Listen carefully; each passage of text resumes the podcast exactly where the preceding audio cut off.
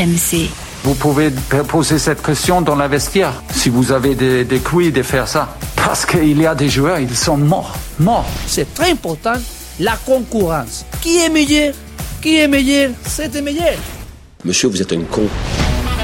After Paris. Nicolas Jamin. Salut à toi, admirateur de Martine Cardetti et Didier Domi. Bienvenue dans le podcast After Paris. Avec euh, cette semaine autour de la table, Coach Kobi. Salut Roland. Salut les amis et salut à tous. Et un homme qui respire euh, peut-être un peu mieux, et c'est pas sûr, après la dernière soirée au Parc des Princes. Pierre Dorian, salut Pierrot. Bonjour à tous. Tu respires mieux ou pas Comment tu physique de 30 secondes là cette, année, je suis plus calme avec le PSG parce que j'en attends un peu moins. Mais c'est une décision Et- euh, très sage. Et, et je pense que tu vas en avoir un peu plus. Cette semaine, cette question, que vaut ce succès parisien sur un bien pâle Milan? Luis Enrique ne doit-il pas, ne doit-il plus toucher au système Qu'avez-vous aimé et moins aimé dans cette victoire parisienne? Vous écoutez le podcast After Paris, c'est parti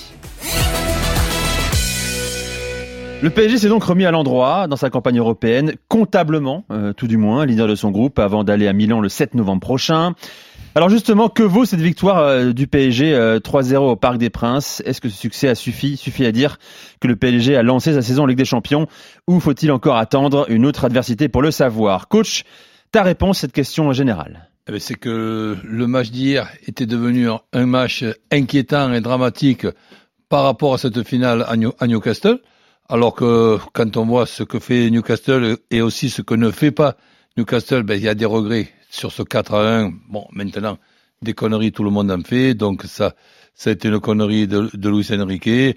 Ça lui permettra aussi maintenant de plus faire ce genre de, de, conneries. On progresse à tout âge et dans, tous les secteurs. Et donc maintenant, quand je vois le niveau de, ce Milan, je suis pas inquiet du tout en fonction du Paris Saint-Germain pour le match dans, dans 15 jours. Et quand je vois que ben, Dortmund gagne à Newcastle, ben, pour, pour moi, euh, sans chauvinisme par rapport au football euh, français, ben, quand j'entends parler du groupe de la mort, je pense que vu l'effectif de Paris, de Paris Saint-Germain, le groupe de la mort, c'est pour les trois autres équipes. Pierrot, euh, comment tu as vécu, comment tu as lis cette euh, victoire 3-0 fa- face au Milan au Parc des Princes Euh, Est-ce qu'elle a du sens Est-ce qu'on peut en tirer des enseignements? Je pense que j'aime bien cette question parce que je me la suis posée à la fin du match. J'ai détesté la première mi-temps Ah oui.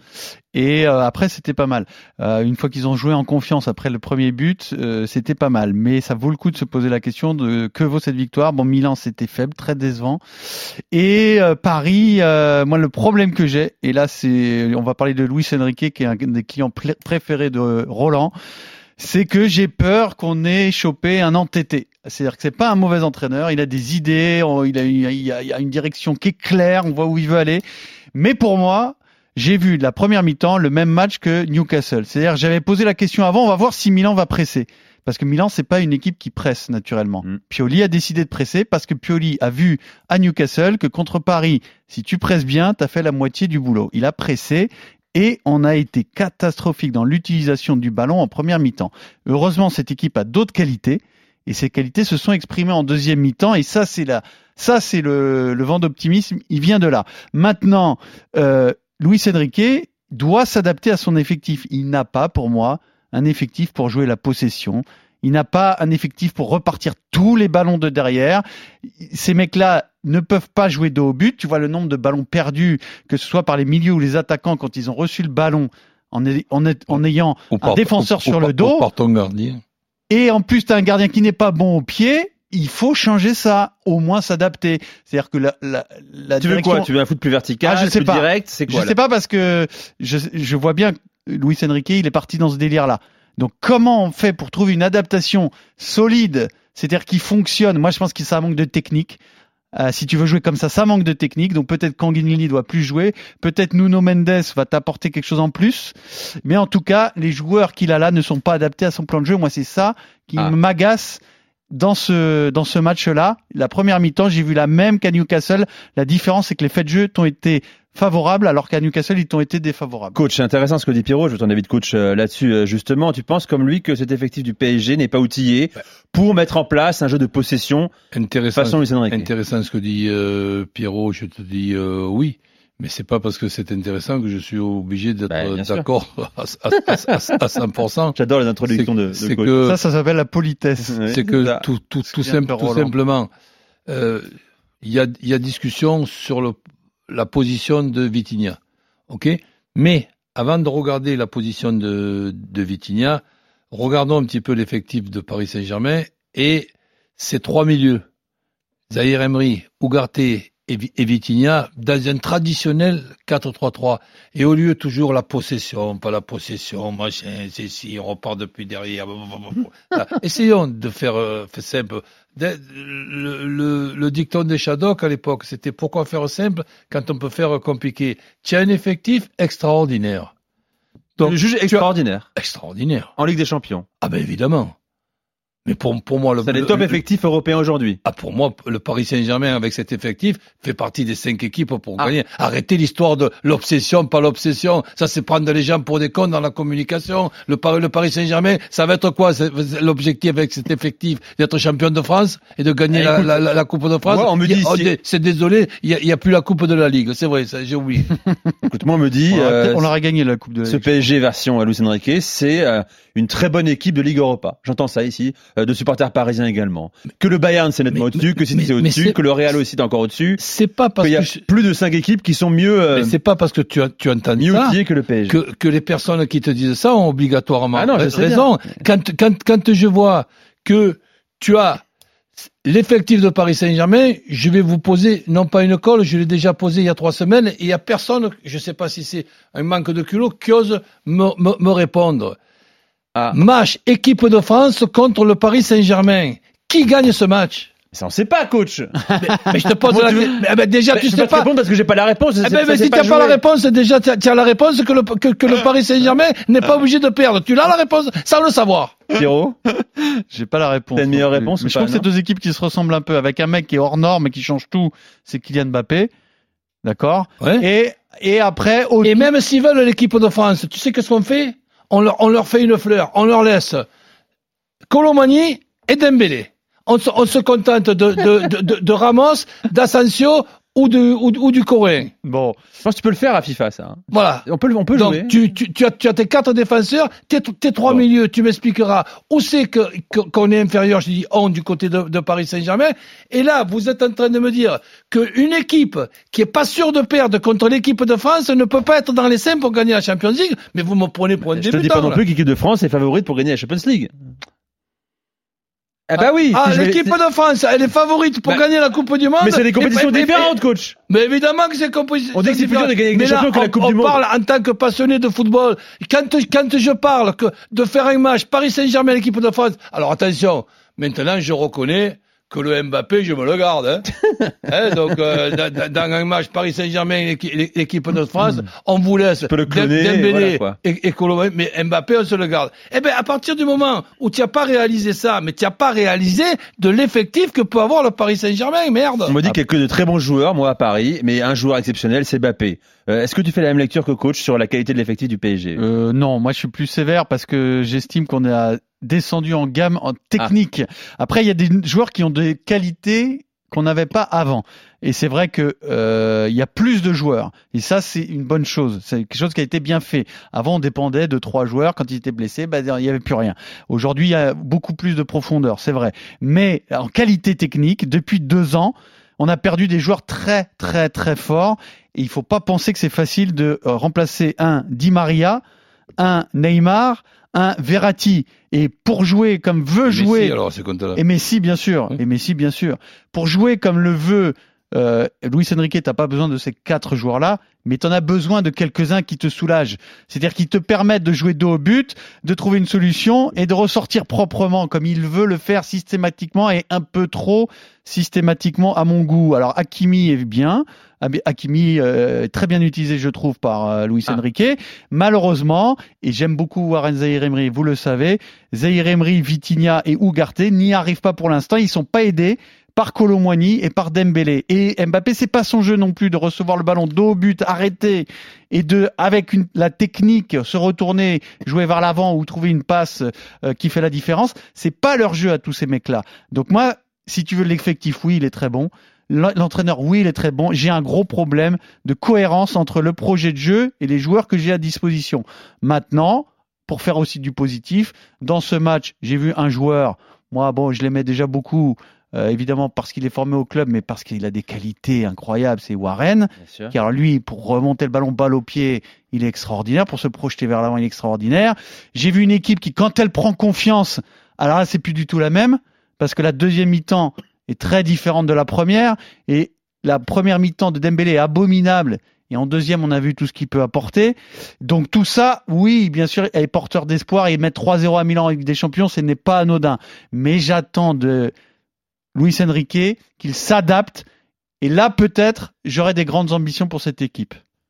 Euh, Ousmane Dembélé, je précise, hein, parce que tu en parles à l'instant, j'ai la stat euh, sous les yeux, envoyée par Loïc Moreau, notre responsable data RMC Sport, qui me dit que c'est le Parisien qui a perdu le plus de ballons euh, dans ce match, hein, 17 ballons perdus. Bon, c'est aussi un des Parisiens qui prend le plus de risques, qui tente le plus, coach. Mais, hein. après, mais il y a un gros déchet quand même, il parle de Colomani, tu sais Dembélé également. Le, le, football est passionnant parce que on a des visions, et sans, avoir sur bah, de, que, ce soit les, bonnes.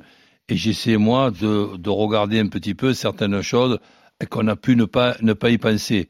Donc, que, et là, là c'est une question que je, que je vous pose. Est-ce qu'on est, d'accord que, en ce qui concerne le poste de numéro 9, qui est un poste important pour une équipe de football, quelle que soit son organisation, Colomani n'est pas un numéro 9.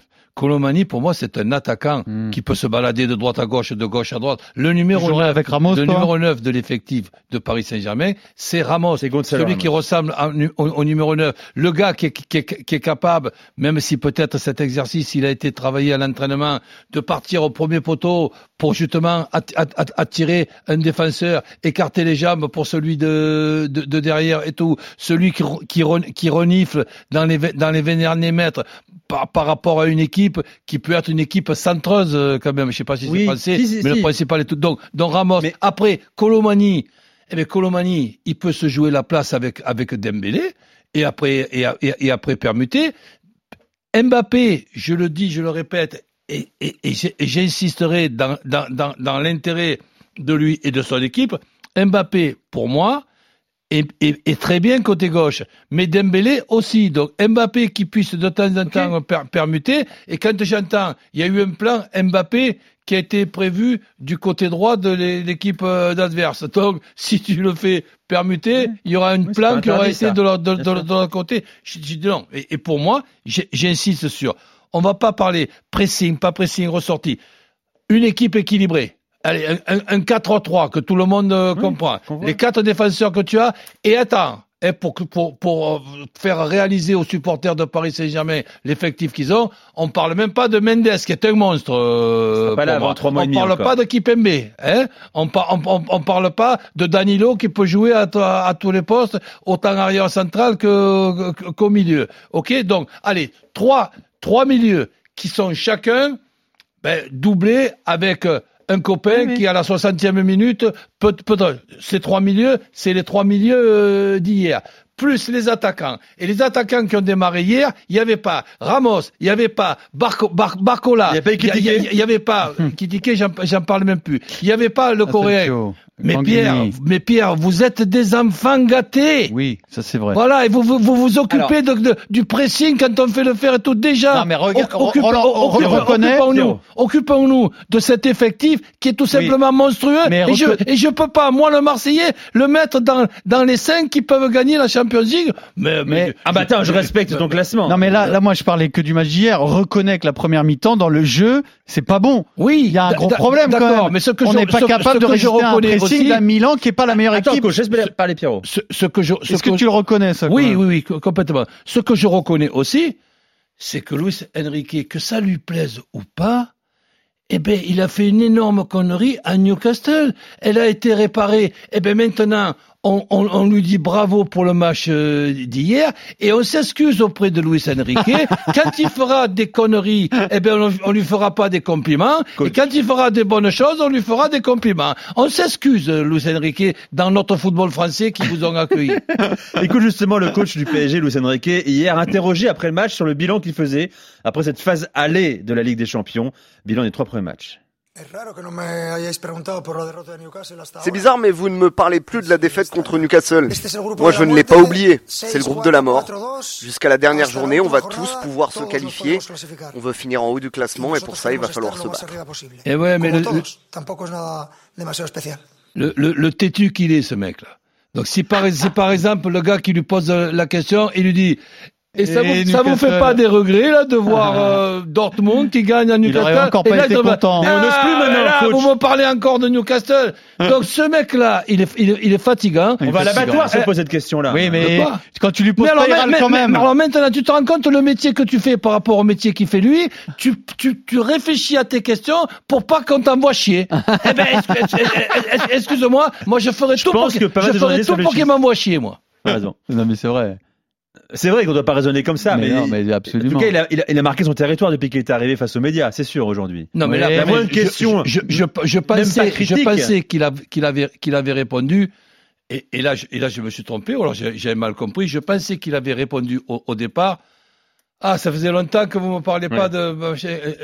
Alors que là, personne. euh, Il en parle, mais il en parle. et- équipe, elle est critiquable. Et, c'est- lui, et c'est lui qui en parle. Si tu veux, là où je, suis, je rejoins quand même euh, Roland sur le, le- la personnalité et que je te dis qu'on a chopé un entêté, mais c'est normal qu'après une victoire 3-1 contre Lens où tu fais une mauvaise première mi-temps, on te parle du score final et de ta première mi-temps qui est mauvaise, qu'après avoir mis 4-1 à Lens, à Lyon, euh, on te parle aussi des nombreuses occasions concédées contre eux. Bah c'est normal parce que s'il y avait aucune aucun défaut euh, dans l'équipe du Paris Saint-Germain de Luis Enrique, on serait déjà premier en Ligue des Champions en championnat et on serait prêt déjà à soulever le trophée. Tu vois ce que je veux dire? Donc moi il m'in- il m'inquiète pour ça. Je pense qu'il est orgueilleux et entêté et ça ça ça peut ça peut euh, pour un sportif de haut niveau être Mais- une qualité jusqu'au jour où c'est un gros défaut. Non, je te dis, s'il y a deux problèmes ou deux inquiétudes que vous, supporters de Paris Saint-Germain, si je peux me permettre, vous, pouvez pour moi avoir, c'est le gardien de but, et dans les matchs contre l'équipe de France, ben, il y a Maignan, pour moi, qui est meilleur que lui, et, et le coach.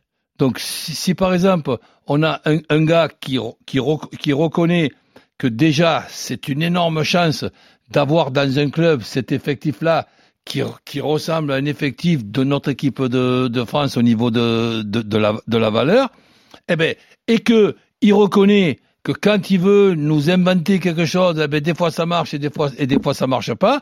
Et ben, quand ça marche pas, on lui signale. Et quand ça marche, on le félicite. Tu m'as souvent entendu Non, dire que non, des fois on était inspiré, des fois on n'était pas inspiré. contre Newcastle, ça a été un assassinat.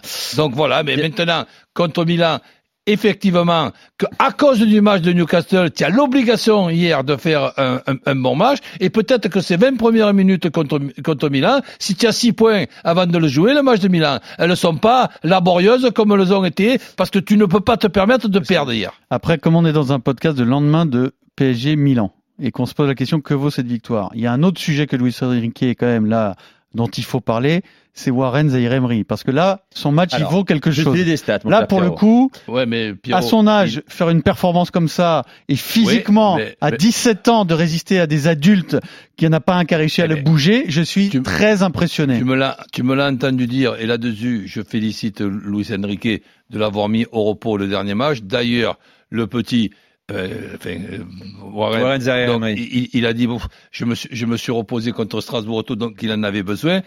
Je dis, et je le répète, et tu m'entendras encore le répéter, ne lui en demandons pas trop. Exactement, non, mais ça, on est le, d'accord. le- le gars, il a 17 ans et demi. Déjà, il est sélectionné en espoir. C'est déjà une, une très Je très, bonne, très, très qu'hier, bonne le chose. sélectionneur des champs était au Parc des Princes. Le, hein. le, le, le maître capitaine à 17 ans et demi euh, des, des, des espoirs et pourquoi pas général aussi. Et donc, eh ben, donc, je veux dire, n'exagérons pas, laissons-le tranquillement se concentrer. Si en plus, à 17 ans et demi, il faut qu'il aille aux conférences de presse, d'avant-match, d'après-match, non, mais et Et- et- et attends, et attends, et- et je- l'homme du match. eh ben, et, je, et, je, et je touche et je touche du bois.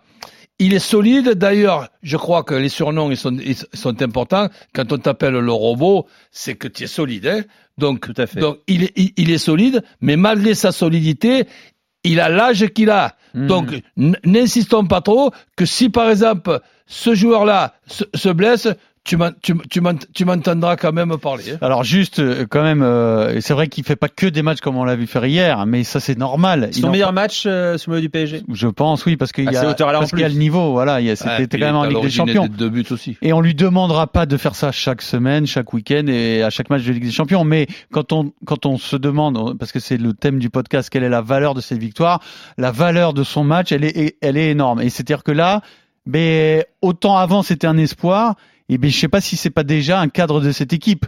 Alors qu'on est qu'au mois d'octobre, que le mec n'a que 17 ans et que tu te dis bah oui, pour, le prochain match de Ligue des Champions, je veux qu'il soit là et bien sûr qu'il sera titulaire. Ça me, prend le chemin tout en étant prudent. Par exemple, une, une gestion, c'est 45 minutes, 60 minutes, et après il rentre Ruiz ou Solaire ou, ou Asensio.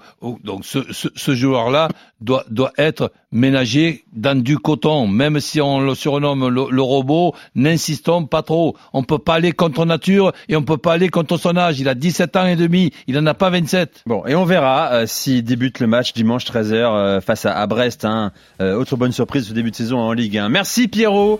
Merci coach, rendez-vous la semaine prochaine pour un nouveau podcast. Donc on se revoit pour le match Paris, Saint-Germain équipe de France. Hein. à très vite. RMC After Paris.